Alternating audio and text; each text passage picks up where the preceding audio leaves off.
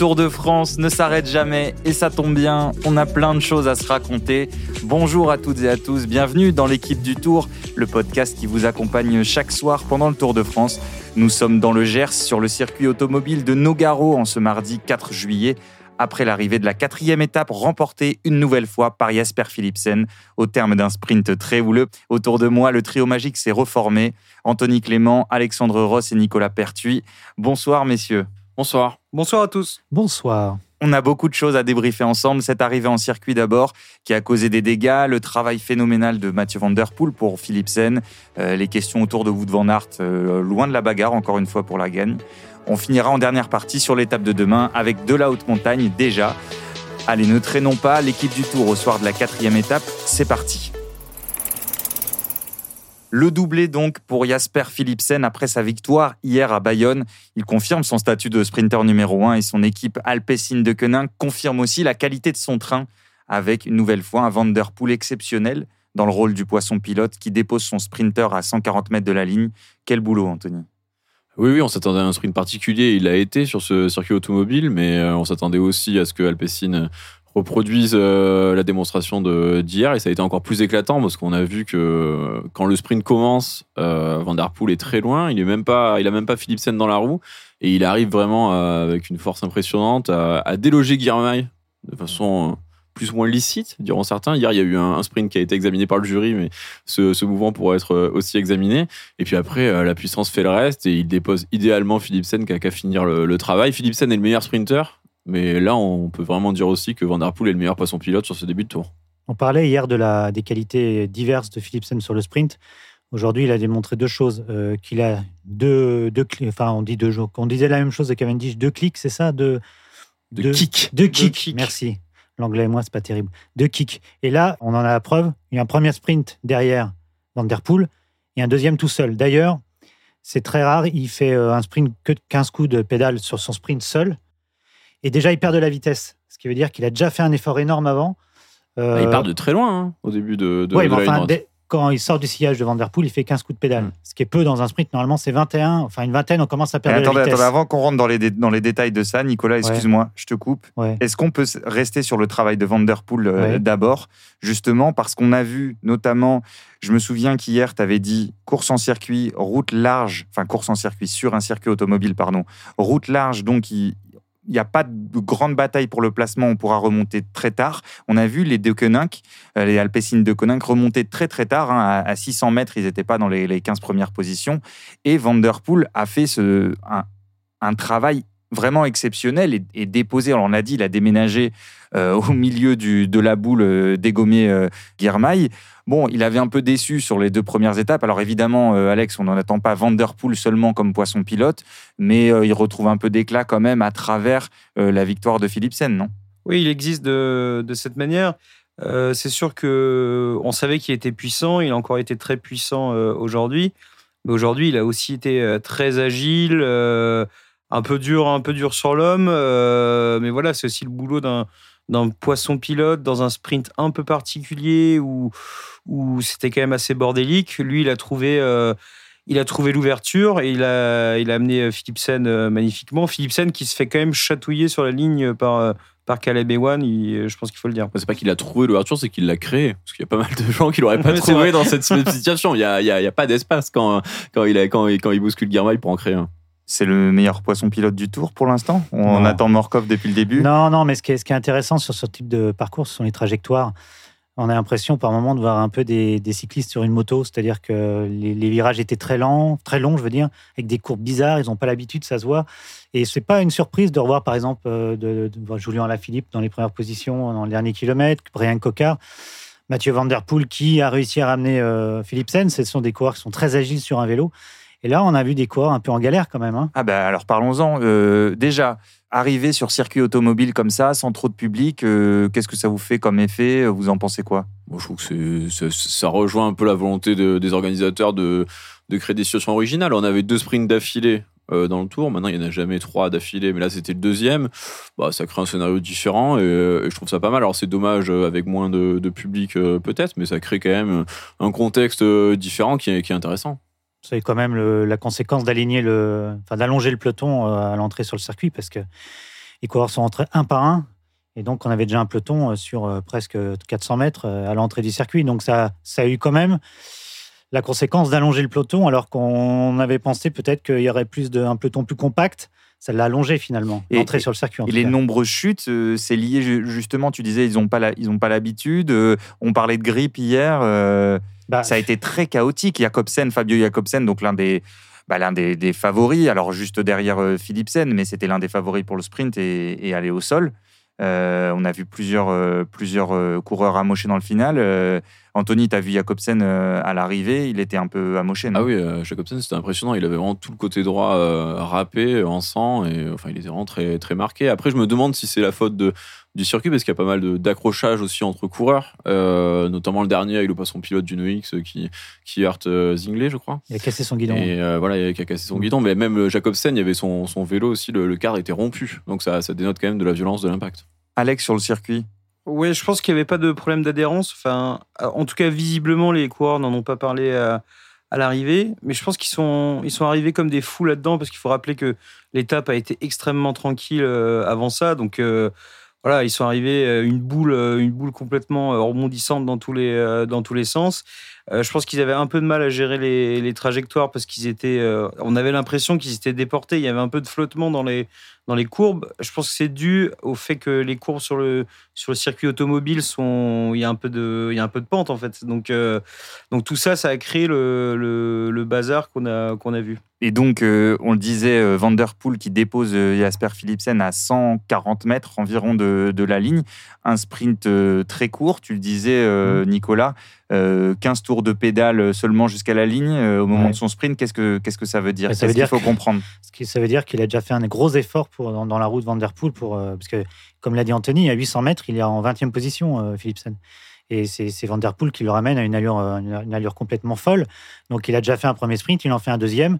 Et Caleb Ewan n'est pas, est pas loin de, revenir. Donc, on voit bien qu'il s'écrase à la fin de son sprint. En fait, son défi, c'est presque euh, plus de, garder la roue de, de Vanderpool que de, que de finir, si, j'exagère un peu. Mais, euh, mais clairement, une fois que, que Vanderpool le lâche, il n'a plus qu'à finir le boulot. ils ont une complicité qui est vraiment remarquable parce que par exemple, on a vu la porte qui perd Van Aert, ils se sont jamais retrouvés. Bon, Van Aert après qui est enterré dans, dans le sprint, mais au moment, il faut vraiment bien se connaître pour arriver à se retrouver alors qu'ils sont quand même très éloignés au début du sprint. Van Aert, euh, son équipe l'a abandonné aujourd'hui totalement. Il, a, il avait choisi dans les dix derniers kilomètres de prendre la route Philipsen. Malheureusement pour lui, il ne l'a pas gardé dans le dernier kilomètre. Mais en tout cas, il avait fait cette option. D'ailleurs, à 800 mètres de la ligne, Van Aert est devant Philipsen.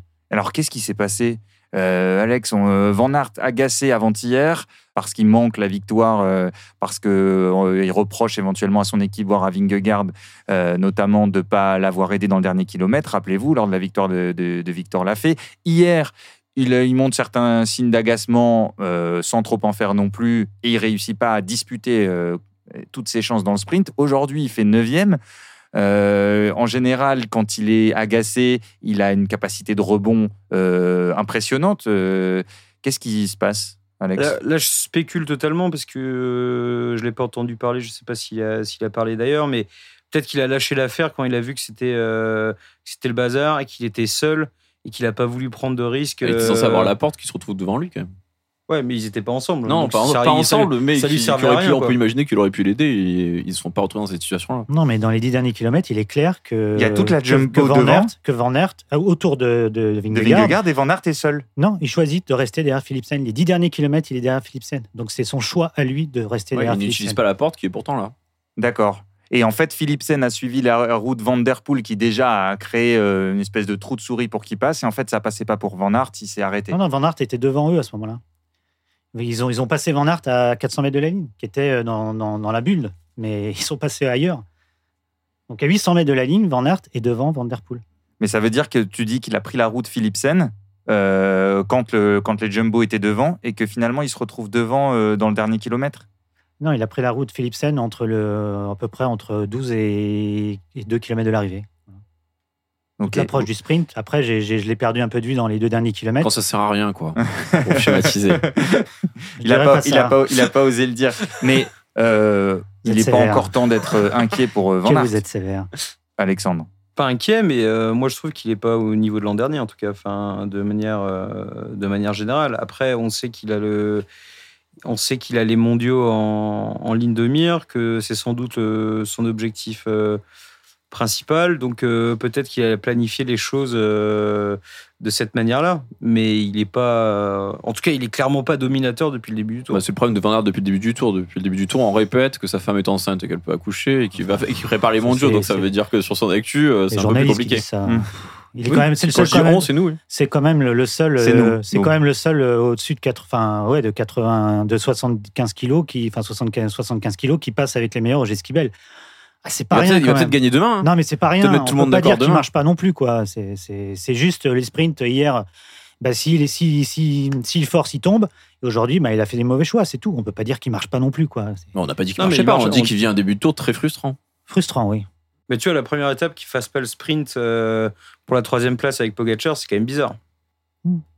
Alors c'est peut-être un truc d'état d'esprit plus que physique, mais euh, mmh. voilà, c'est étrange. Il y a quelques indices comme ça, d'une, alors on va dire d'une bizarrerie. Tu dis, euh, tu dis c'est bizarre, ou peut-être euh, d'une méforme ou d'un mécontentement au sein de Jumbo. On va voir. On a le temps. Hein. On est au soir de la, de la quatrième étape. On a le temps de voir ça. Demain c'est déjà la haute montagne. On va voir déjà quel rôle lui lui sera attribué. Peut-être qu'il passera. Bon, on en doute quand même. Peut-être qu'il passera Marie Blanc. sur ce qu'il a fait l'année dernière, on peut tout imaginer. Tout, hein. tout est possible évidemment. Euh, là-dessus. Bon, on l'a dit, euh, tu l'as, tu l'as évoqué euh, rapidement, Alex, une, une, étape assez, une étape sieste.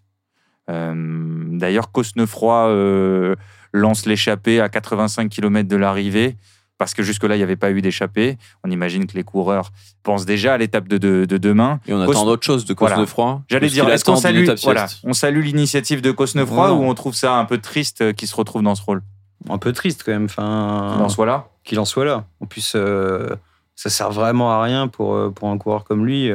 Voilà, c'est pas comme Pichon euh, hier où lui il se prend sa dose de kiff. Là, Cousnefroy, bon, c'est un, un, peu.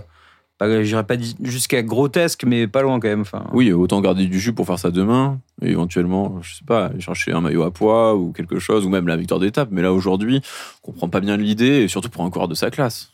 Alex, comment on choisit le combatif du jour? Dans une étape comme ça et quand euh, quand il y a deux coureurs finalement qui se font reprendre en même temps? Bah, vu qu'il y a parce que je, le rappelle je le rappelle pardon es, euh, tu partais c'est Gaëtan cette année mais euh, Ah, c'est Gaëtan Scheller. J'ai été supplanté. Ah, d'accord. d'accord petit séisme dans le monde du on jury, peut pas trop en parler du combatif. Oui, voilà, Alexandre Ross a déjà beaucoup de choses à gérer. Non, mais je pense que comme il y a eu une accélération. Mais tu l'as été pendant plusieurs années. Ouais, comme il y a eu une accélération de, de toute la journée, bon, bah voilà, c'est celui qui l'a fait qui, qui est le super penser que ce prix n'existe pas tous les jours, en fait. Non Ce serait difficile vis-à-vis du sponsor, je crois. Ah d'accord, excusez-moi, je savais pas que vous étiez aussi capitaliste, Dan. Il faut savoir l'analyser parfois. euh, messieurs, euh, sur l'étape sur du jour, euh, avant juste qu'on dise un mot d'Arnaud Desmar, est-ce que sur l'étape du jour, vous avez quelque chose à, à ajouter de particulier, Nico Oui, oui j'ai bien observé Marc Cavendish. Euh, bah, il ne savait, pas quoi, il savait pas quelle roue prendre. Là. Il, a, il, a, il, a, tout essayé, mais ça n'a pas marché. Mais il était à l'affût. Il a bien été placé quand même par, euh, par deux de ses coéquipiers, euh, Luis Sanchez qui est tombé d'ailleurs, et puis euh, Sisbol. Mais, mais ça n'a pas fonctionné. Et puis voilà, il n'a pas pu faire son sprint non plus parce que Van Der Poel est revenu. Du coup, ça ça l'a coincé et c'était terminé. Tu continues d'y croire pour une victoire d'étape dans le tour Forcément. Je rappelle à Alexandre qui n'était pas là hier Nicolas Pertuis a pris le pari. Si euh, Cavendish ne gagne pas son étape, euh, il paye le resto Mais du coup, à je sais pas si t'étais invité vu que t'étais pas là hier. on verra, ça se négociera. On lira les clauses du, les clauses du pari. peut-être autre chose sur la réalisation parce que moi je savais, on savait déjà malheureusement que ce réalisateur ne savait pas filmer les étapes de montagne puisqu'il préfère filmer des attardés que euh, les gens qu'il faut filmer. Et là on voit aussi qu'il ne sait pas filmer des sprints parce qu'il y a à peu près 15 changements de plan dans les derniers, dans les 300 derniers mètres, on comprend absolument rien. Donc on pourrait peut-être juste choisir un plan, on voit tout le monde, s'y tenir, filmer ça tranquillement et ce sera mieux pour euh, tous les spectateurs. Voilà, euh, ça c'est le point réalisation. Vous allez la voir plusieurs fois, je vous l'annonce. Je, connais bien, je connais bien Anthony Clément. Voilà, euh, Monsieur Forestier, donc le réalisateur euh, du Tour de France, voilà, qu'on embrasse et à qui parfois, oui, tu peux reprocher certains, certains choix en direct. Et juste dans les chutes, Ewan a perdu Guarnieri, qui est qui abandonne, donc ça, ça va quand même peser pour lui. il avait déjà eu deux busts qui, qui, étaient tombés en début de tour. ils étaient venus avec une équipe quasiment construite uniquement autour des One, même s'il y, a eu Van, il y avait Van Gils éventuellement qui, qui aurait eu sa carte. c'est vrai qu'il perd beaucoup, alors qu'il a l'air, euh, Caleb Ewan, un petit mot, il a l'air quand même euh, dans le coup. Euh, hier, il fait 3, aujourd'hui, il fait 2. il était en. Il vivait pas une super saison depuis le début, et là, il s'affirme quand même comme un, un prétendant sérieux, peut-être pour titiller Philipsen. Carrément. Ah, oui, ça, c'est un peu la bonne surprise. Moi, je l'attendais pas à ce niveau-là, et c'est vrai que c'est vrai qu'il a quand même bien préparé son affaire. Il est, on le sent, il est explosif. Aujourd'hui, il manque pas grand-chose. Euh, il lui manque juste euh, quelqu'un pour le lancer au bon moment parce qu'il a plus personne. Et c'est dommage. Mais bon, euh, il y, avait quand même un coureur qui était idéalement placé aujourd'hui. C'était Christophe, mais on a bien vu qu'il s'est couché. Brian Cocard aussi. Christophe. Alexander Christophe. Mais Cofidis en feu un peu quand même aussi. Oui, Renard qui est tombé d'ailleurs. Hein, eh ben oui, j'attendais. Brian Cocard quand même. Alors peut-être placé un peu trop tôt devant. Oui. il finit quatrième. Oui. Euh, c'est quand même une bonne perf. Ouais, Cofidis, là, avec Renard euh, surpuissant avant ça. C'est un début de tour euh, extraordinaire. Ils sont Bon, je pense que on, en a fini pour aujourd'hui. Juste un mot, on, l'a appris dans le journal L'équipe sous la plume de, Manu Martinez. Arnaud Desmar, donc absent sur le Tour de France cette année. Arnaud Desmar, le sprinter de Groupama FDJ, qui serait proche euh, de rejoindre euh, Arkea Samsic. Rien n'est signé encore. Est-ce que ce serait une bonne idée, euh, Anthony? Oui, moi je pense que ce serait une bonne idée parce que, bon, on a tous compris qu'il allait quitter Groupama FDJ. Il fallait qu'il parte euh, après 12 années euh, là-bas. Et euh, je pense que les, objectifs de démarre peuvent rejoindre ceux d'Arkea parce qu'Arkea a besoin d'un sprinter qui gagne des points pour assurer sa place dans le World Tour. Et Démarre a besoin, je pense, de retrouver un statut solide et avoir vraiment une équipe autour de lui. Et dans le, dans le de la galaxie Arkea, il peut retrouver ce statut qu'il ne pouvait plus avoir chez Groupama où il y avait beaucoup d'autres en jeu. Mais est-ce que on n'aurait pas attendu de démarre qu'il aille peut-être euh, dans une équipe étrangère un peu plus côté Alors, euh, on ne sait pas s'il a, a eu des offres, mais euh, on sait que c'est pas trop son truc d'aller chez, Quickstep, par exemple. Est-ce que c'est pas pas dommage parce qu'il y aurait peut-être eu quelque chose de, fort à aller chercher, non, Nico? Et le côté financier, quand même, hein, faut pas l'oublier. En France, voilà, on sait que les salaires quand même sont plutôt pas mal. Arkea Arkea paye mieux que Quickstep, tu penses? Ah, oui, je pense largement. Ah oui, ça, il n'y a pas photo. Non, moi, je l'aurais plus vu chez Intermarché, peut-être, avec euh, Adrien Petit comme lanceur. Il y a des coureurs pour le lancer. La vraie question, c'est chez Arkea, mais avec qui pour le lancer? Maclay? Ouais, peut-être. On peut imaginer que s'ils sont prêts à faire cet investissement, ils, vont aussi recruter des, des poissons pilotes. Bah, je l'espère pour Arnaud Desmar. Après, Total, si Sagan s'en va, Total n'a plus de sprinter. Bah, ils en ont déjà plus cette année, non? Parce que bon, ça oui, Mais oui, mais bon. Et je sais que Total est aussi intéressé par Arnaud Desmar. Donc, faut voir.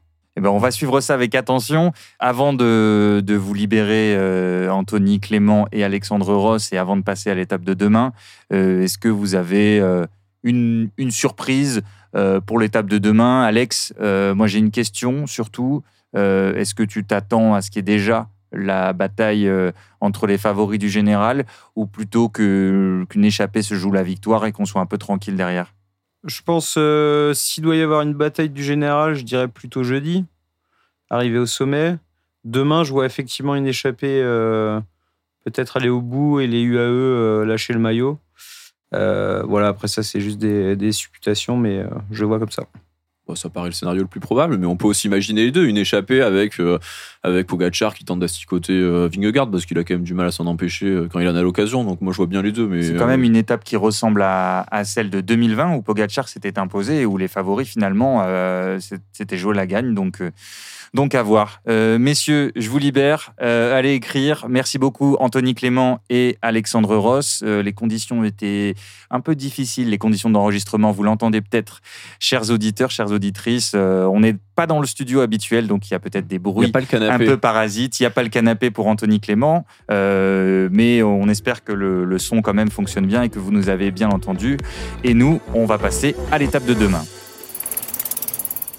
Le Tour de France arrive en haute montagne dès le cinquième jour de course. 162,7 km de Pau à Larens dans les Pyrénées-Atlantiques avec le premier col hors catégorie de l'épreuve, le col de Soudé, puis en fin d'étape, le col de Marie-Blanque, première catégorie, dont le sommet est situé à 18 km de l'arrivée. Nico, euh, j'ai posé la question à Anthony et Alexandre, est-ce qu'on doit s'attendre à une bataille entre les favoris au général? Oh, Qui peut le savoir, franchement avec cette équipe autour de Pogachar, on peut s'attendre à tout cette année. L'année dernière, on l'a vu, il y a deux ans plutôt. Il faudra voir le temps demain, quel temps il fait.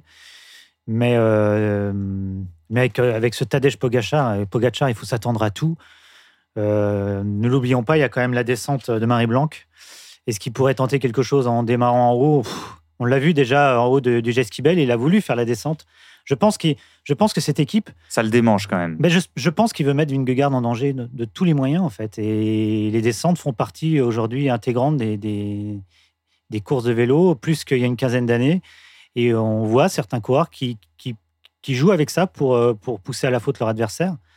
Et je le sens un peu comme ça demain. Alors, je ne veux pas m'emballer parce que, parce que la course, c'est les coureurs qui la font et moi, je ne suis pas à leur place. Mais quand je vois Tadej Pogachar depuis, depuis le, départ, euh, le départ du Pays Basque, je me dis que pourquoi pas demain, finalement. Alors, le col de Marie-Blanc dont on, dont on parle, qui est situé dans le final, je disais le sommet euh, est à 18 km de l'arrivée. Je rappelle qu'il y a des bonifications au sommet.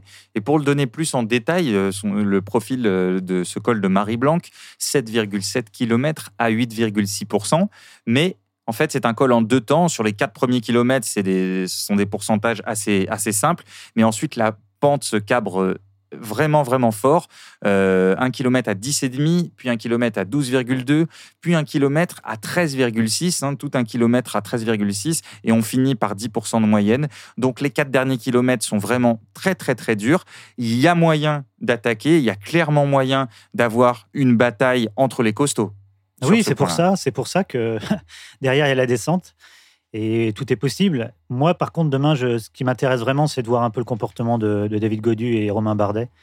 J'ai hâte de voir, c'est ce qui m'intéresse le plus demain, c'est voir comment ils vont se comporter, voir s'ils sont dans le coup vraiment pour, euh, pour, pour, le classement général. Il y a deux questions euh, qui découlent de, de, justement de cette attention envers euh, Godu et Bardet, Nicolas. la première, pour moi, c'est est-ce qu'ils vont avoir les jambes? Quelles jambes vont-ils avoir? Et surtout, moi, la question que je me pose, c'est est-ce qu'ils ont intérêt à suivre une potentielle attaque de Pogachar. Si on se met dans, j'imagine qu'ils vont quand même anticiper cette, euh, cette situation-là. Demain, si Pogachar attaque, est-ce que Godu a intérêt à sauter dans sa roue ou plutôt continuer sa montée au train et faire le match plutôt avec le reste du monde, j'allais dire? Bah, c'est toute la question et c'est toute la différence avec la, la, la, version Tour de France 2022 de David Godu. L'année dernière, on l'a dit dans la première émission, je crois, il était plutôt en, voilà, en gestion d'efforts cette année, euh, est-ce qu'il va justement suivre ses attaques? C'est toute la question. Est-ce qu'il a accumulé assez de confiance depuis le début du tour pour le faire? On, aura la réponse demain.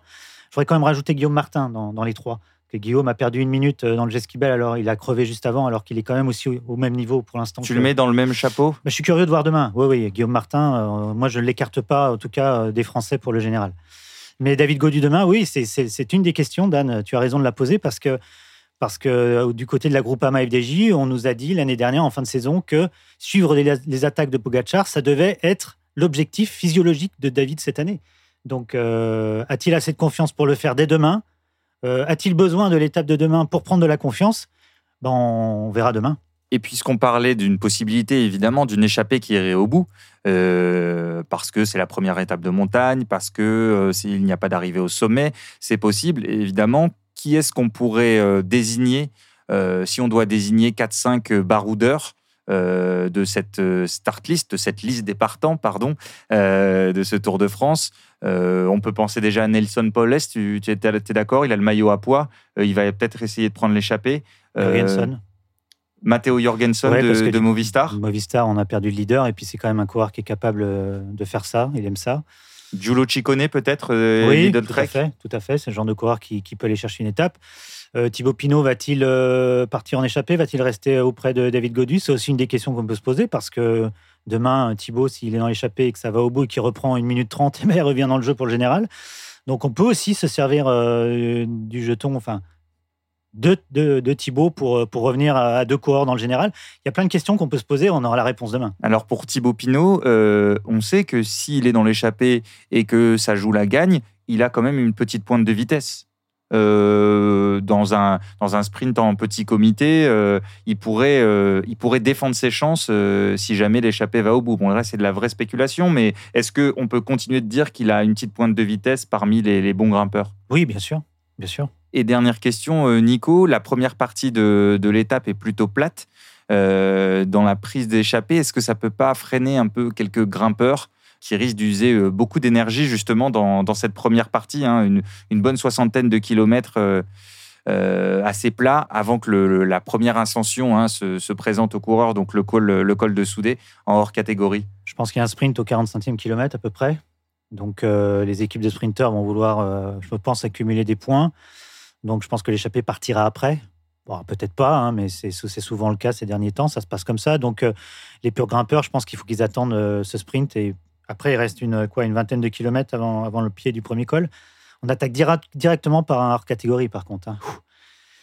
Et ça, euh, pour les, pour les, comment dire, pour les jambes, il n'y a pas, a pas de mise en jambe. J'allais, j'allais dire, euh, euh, est-ce que ça, ça, change quelque chose? Est-ce que ça favorise un certain type de coureur? Techniquement et j'allais dire physiologiquement, qu'est-ce que ça change de démarrer directement par un col hors catégorie comme ça? Bah, j'ai envie de dire que les, les, coureurs un peu diesel vont mettre un peu de temps à se mettre en route. Alors ça dépend comment. Je pense que ça va monter tempo sur les, sur les cinq premiers kilomètres du col. Donc, ça devrait monter progressivement en régime.